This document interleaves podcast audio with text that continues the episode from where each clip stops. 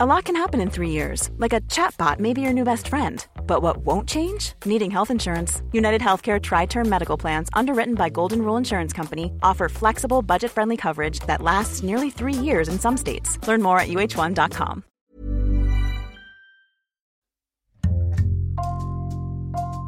Bonjour, c'est Jules Lavie pour Code Source, le podcast d'actualité du Parisien. C'est l'un des sites les plus prestigieux de la République et l'un des plus discrets. Le château de Chambord, dans le Loir-et-Cher. Sa forêt, interdite au public, accueille régulièrement des battues, organisées pour des invités soigneusement sélectionnés. Depuis Jacques Chirac, on ne parle plus de chasse présidentielle. Le nom a changé, les financements aussi, mais la tradition perdure. De Pompidou à Macron, dans les coulisses des chasses de la République, cet épisode de Code Source est raconté par Marcelo Vesfred du service politique du Parisien. Marcelo Vesfred, vous êtes journaliste au service politique du Parisien depuis quelques mois. Avant, vous étiez au Figaro et vous venez de publier un livre sur les chasses de la République, qu'on appelait avant les chasses présidentielles. Livre intitulé Le jardin secret de la République. Le cadre de ce livre, c'est le château de Chambord, dans le département du Loir-et-Cher. Est-ce que vous pouvez nous le décrire? Chambord, c'est une euh, curiosité architecturale. Il y a plus de 300 cheminées, il y a des tourelles partout, il y a un escalier à double hélice. Ceux qui montent d'un côté euh, ne croiseront pas ceux qui emprunteront euh, l'escalier en hélice de l'autre côté.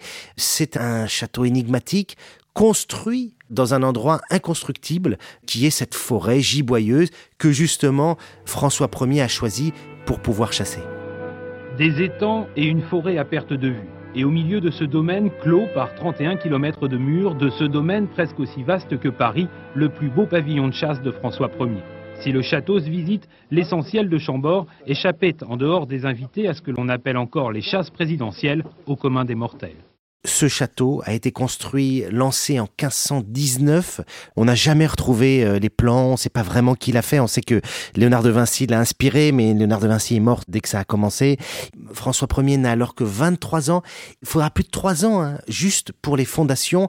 Le château ne sera jamais vraiment terminé. Il ne sera jamais quasiment habité. C'est ça aussi la folie. Il y consacre des sommes spectaculaires. Il n'y dormira que 40 nuits. Mais c'était sa folie à lui. Il voulait un château majestueux qui fasse rêver toute l'Europe et dans lequel on puisse euh, faire les chasses les plus prestigieuses. Chasses royales au départ qui vont devenir les chasses présidentielles.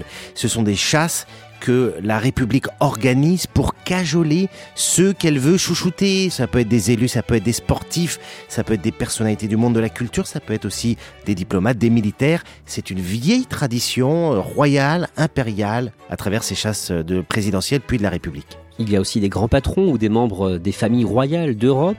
Quel avantage l'État peut en tirer? C'est un moyen pour l'État de faire des relations publiques à peu de frais finalement, parce qu'elle utilise les jardins de ses palais. Et c'est de l'autre côté une façon pour les gens qui sont invités de faire partie d'une sorte de gotha, de réseau. On a le privilège d'avoir été invité avec d'autres personnes. Les places sont limitées. Il y en a 36 par battu actuellement. Il y a une seule euh, règle à respecter, c'est le secret. Et ce secret va bien avec l'idée du réseau. Les journées commencent tôt le matin avec un petit déjeuner copieux. Ensuite, tout le monde s'enfonce dans la forêt à bord de gros 4x4. Chacun a une place attribuée. Et le clou de la journée, Marcelo Vesfred, c'est le tableau de chasse. Le tableau de chasse, c'est le moment où on étale l'intégralité du gibier. Ça se fait dans beaucoup de chasses, mais celle de Chambord est spectaculaire. Imaginez 40 sangliers alignés euh, sur un tapis de feuilles de sapin. Il faut penser qu'il est 19h à ce moment-là, 19h, 20h, les euh, visiteurs du château, il y en a un million par an, sont déjà partis. Hein, le château a fermé ses portes, donc il y a un moment un peu privilégié. Il y a des trompes de chasse qui jouent. Tous les rabatteurs sont disposés sur un côté et la principale personnalité fait un petit discours, remercie euh, les rabatteurs, les maîtres chiens, puis vient leur serrer la main. Donc vous avez un cérémonial assez spectaculaire. On se croirait dans une autre époque. Hein. c'est la tradition un peu de la chasse à cour, dans lequel on honore puisque c'est le terme, le gibier. À Chambord, c'est surtout le sanglier qui est euh, à ce moment-là honoré. À quand remonte cette tradition des chasses à Chambord? Elle va commencer en, en 1519 et elle va s'établir jusqu'en 1947, date de la dernière chasse à cour. Aujourd'hui, on conserve ce terrain pour faire de la chasse, mais c'est plus la chasse aristocratique des chasses à cour qui a lieu.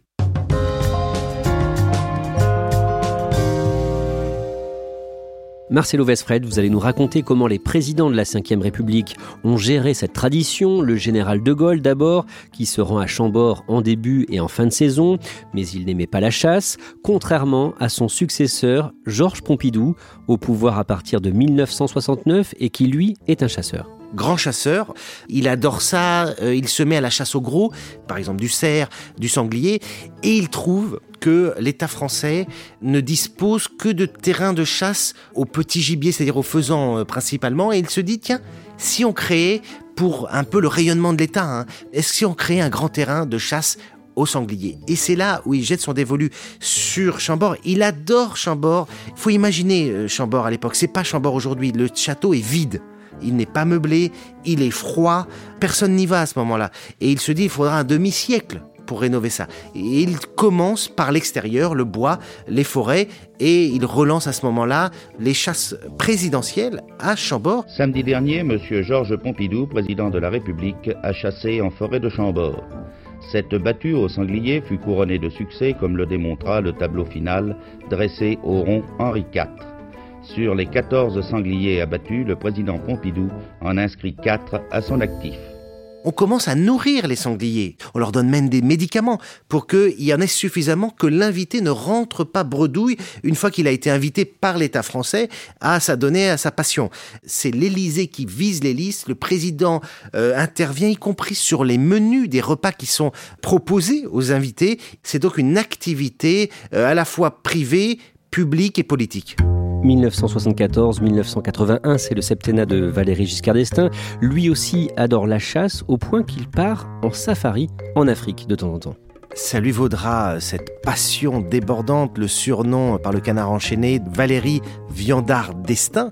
Il va beaucoup chasser au Kenya, il va chasser en Angola, il va chasser au Maroc, il chasse le lion, le buffle, l'éléphant, dans des conditions parfois un petit peu discutables. Mais son terrain de prédilection, le plus beau terrain de chasse, dira-t-il, hein, dans ses euh, différentes interviews, c'est pour lui le domaine de Chambord. Il y vient parfois tout seul, hein. il arrive en hélicoptère, il dort parfois de façon assez sommaire, hein, dans un local administratif ou dans ce qu'on appelle la Thibaudière, qui est un pavillon de chasse construit au milieu des bois. Il se souvient de l'animal qu'il a vu passer, celui qu'il a abattu. Il est passionné. Vous parlez de, ce petit pavillon de chasse. Euh, il se dit aussi qu'il venait parfois pour des raisons tout à fait personnelles. Alors ça, c'est beaucoup dit effectivement qu'il arrivait des fois en galante compagnie. Euh, on est quand même dans un domaine euh, à ce moment-là dans une réserve sans témoin. sous Giscard, le domaine de chasse présidentielle de Marly-le-Roi, hein, puisqu'à l'époque il y en a trois. Il y a Chambord, Rambouillet et Marly-le-Roi, et même surnommé par ses détracteurs le parc aux biches. Sous-entendu, le président vient en galante compagnie. Valéry Giscard d'Estaing va chercher à relever le standing des chasses présidentielles à Chambord. C'est vraiment l'âge d'or des chasses présidentielles de la Ve République. On a vraiment des gens de très très haut niveau. À l'époque, la chasse n'est pas encore percutée par cette mauvaise image qu'elle peut avoir aujourd'hui.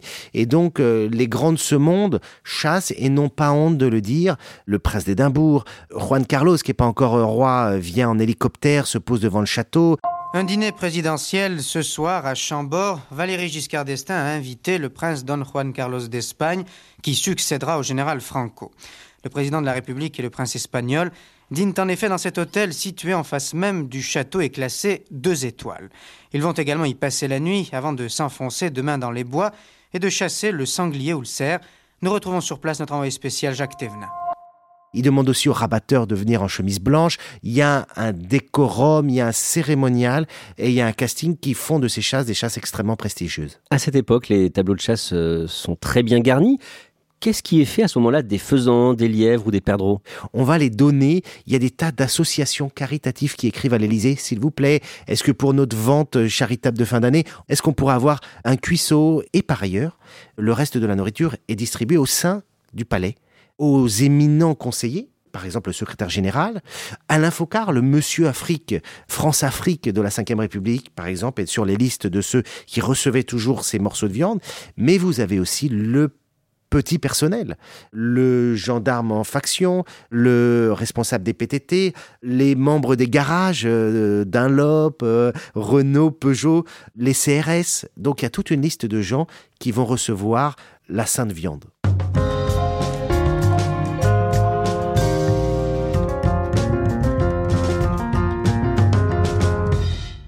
François Mitterrand arrive au pouvoir le 21 mai 1981. Il fera deux septennats. Il n'est pas chasseur, mais une fois à l'Élysée, il ne remet pas en cause cette tradition.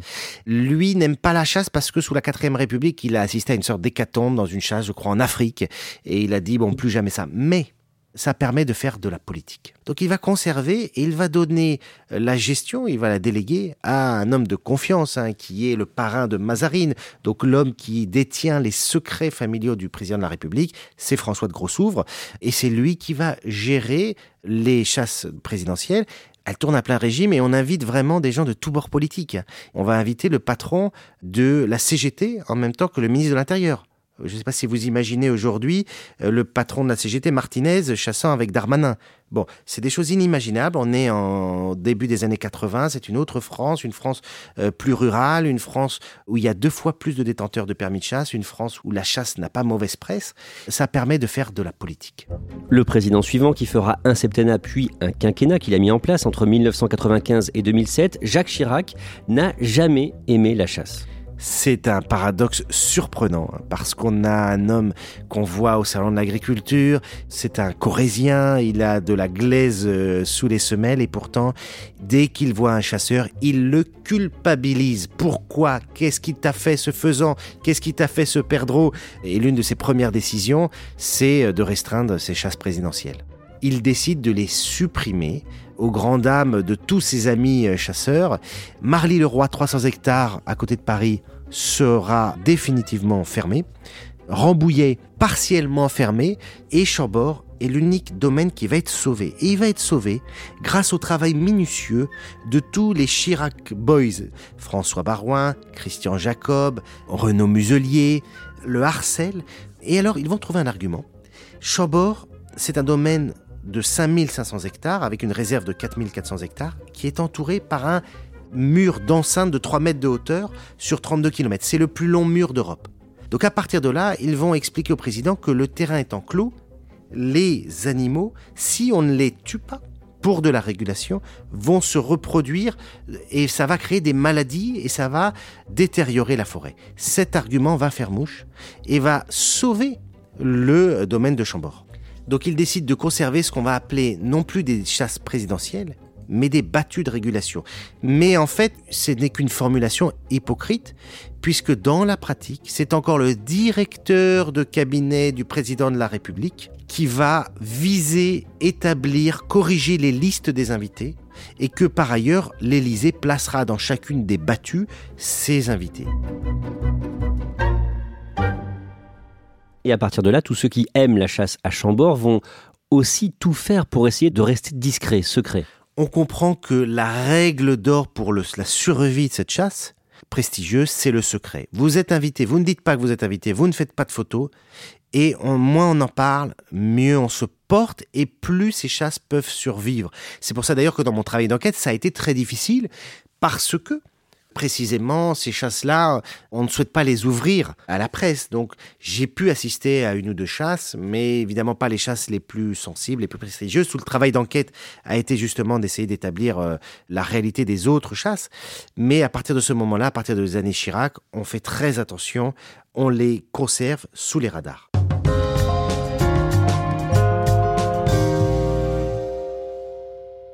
Nicolas Sarkozy, lui non plus, n'aime pas la chasse.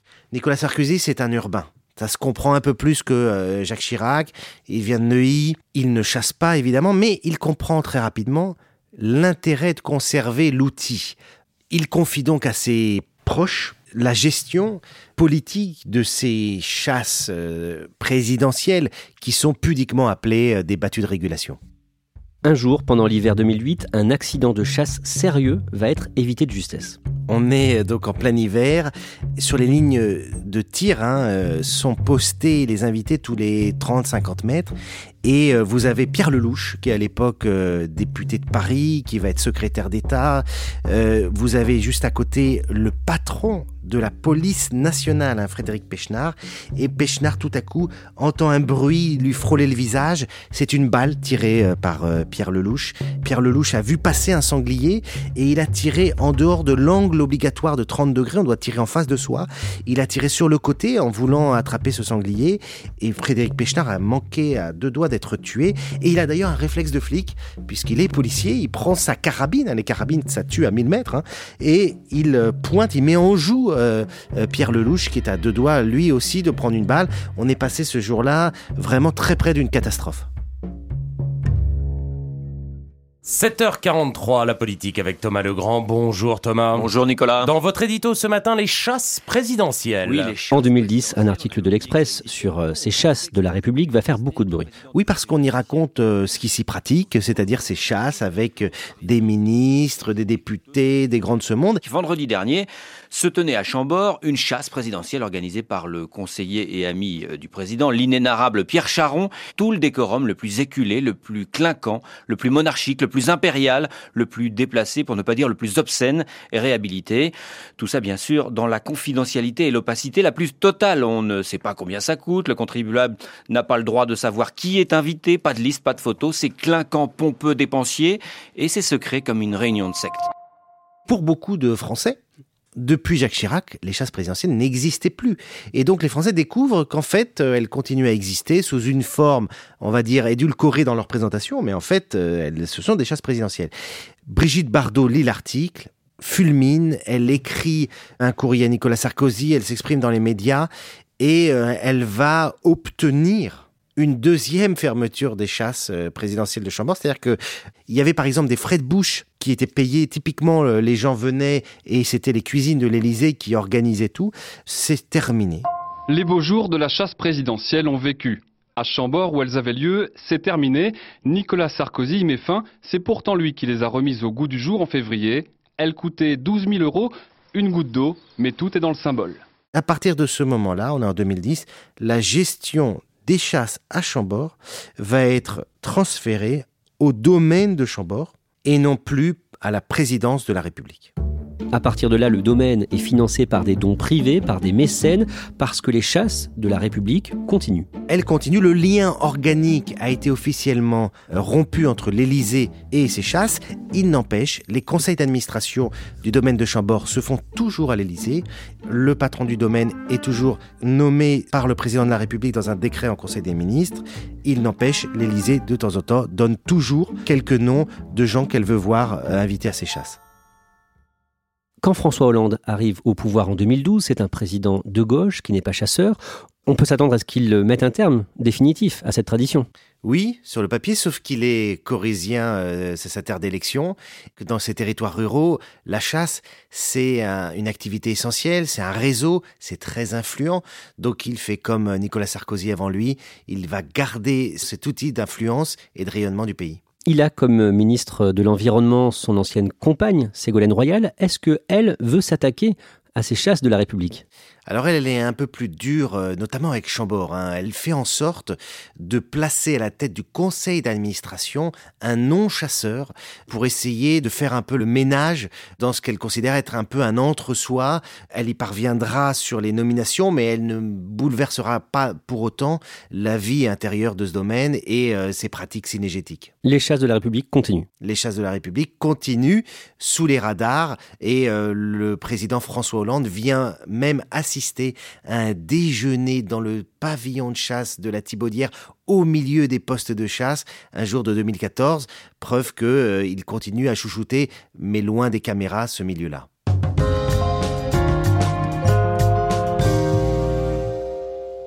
En mai 2017, Emmanuel Macron devient le huitième président de la Ve République. Marcelo Westfred, quel rapport il a à la chasse?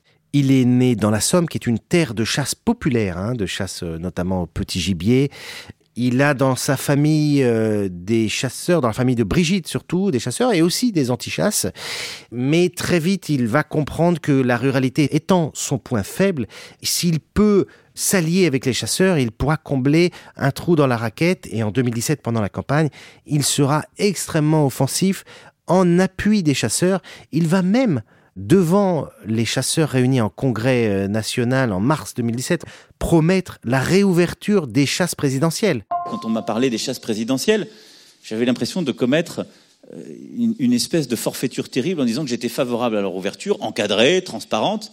Les gens disaient c'est absolument affreux. Avec un argument, il ne faut pas en avoir honte, c'est un élément d'attractivité. C'est quelque chose qui fascine à l'étranger, c'est quelque chose qui fascine partout ça représente la culture française, c'est un point d'ancrage. Arrêtez d'emmerder les Français. Finalement, une fois arrivé au pouvoir, il ne va pas officiellement relancer les chasses présidentielles, mais il n'hésite pas à s'afficher à Chambord. Ça commence par une visite à Chambord en décembre 2017. C'est un moment où il fête ses 40 ans et Noël à Chambord. Il se rend au tableau de chasse à la fin d'une journée de chasse. Ce n'était pas arrivé hein, qu'un président soit à côté des sangliers morts depuis Valéry Giscard d'Estaing. Et une photo de ce moment va être euh, publiée. Elle sort sur les réseaux sociaux, c'est la Fédération nationale de la chasse qui l'a fait fuiter. On ne voit pas euh, les animaux morts, en revanche, on voit le président en pleine nuit, là au milieu des chasseurs. Il y a le président de cette Fédération nationale des chasseurs, Willy Schran, le lobbyiste de la chasse qui est là, euh, Thierry Coste. Il y a aussi Alexandre Benalla qui n'est pas sur la photo, mais qui a organisé ce week-end-là à Chambord. Et au-delà de cette photo, Emmanuel Macron va prendre des mesures favorables aux chasseurs. Il va lancer la principale réforme de la chasse de ces 20 dernières années. Cette réforme de la chasse, elle consiste à baisser le permis de chasse national de moitié. Elle consiste à mettre en place ce qu'on appelle la gestion adaptative, c'est-à-dire qu'au lieu d'avoir des quotas euh, gravés dans le marbre, ces quantités vont varier en fonction de l'état scientifique de l'espèce de ce qu'on sait de sa prolifération ou non, ce qui permet de ne pas geler un certain nombre de quotas. En échange, les chasseurs céderont la gouvernance dans ce qui va devenir le principal organisme de gestion de la faune et de la diversité. Et ces efforts envers les chasseurs vont payer? Oui, euh, très clairement, puisque euh, le président de la Fédération nationale des chasseurs va écrire à tous ses adhérents, hein, c'est un million cent mille personnes en France, pour leur dire à une semaine des européennes que Emmanuel Macron est le président qui a le plus fait pour la chasse en France. Il va rendre la monnaie de sa pièce.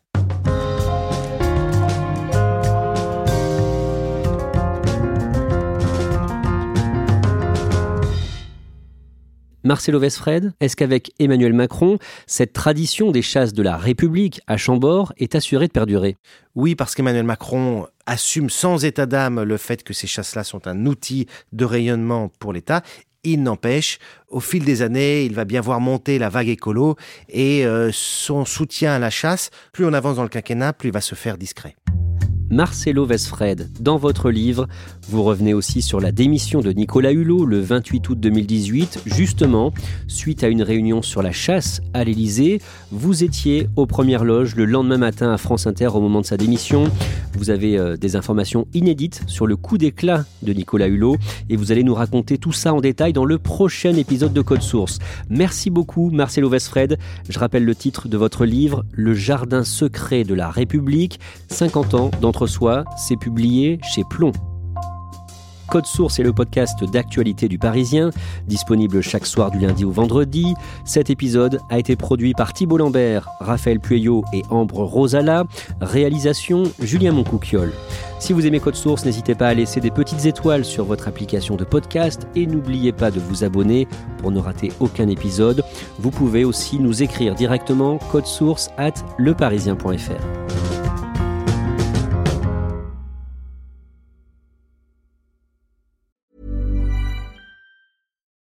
When you need mealtime inspiration, it's worth shopping Kroger, where you'll find over 30,000 mouthwatering choices that excite your inner foodie. And no matter what tasty choice you make, you'll enjoy our everyday low prices, plus extra ways to save, like digital coupons worth over $600 each week. You can also save up to $1 off per gallon at the pump with fuel points. More savings and more inspiring flavors make shopping Kroger worth it every time. Kroger, fresh for everyone. Fuel restrictions apply.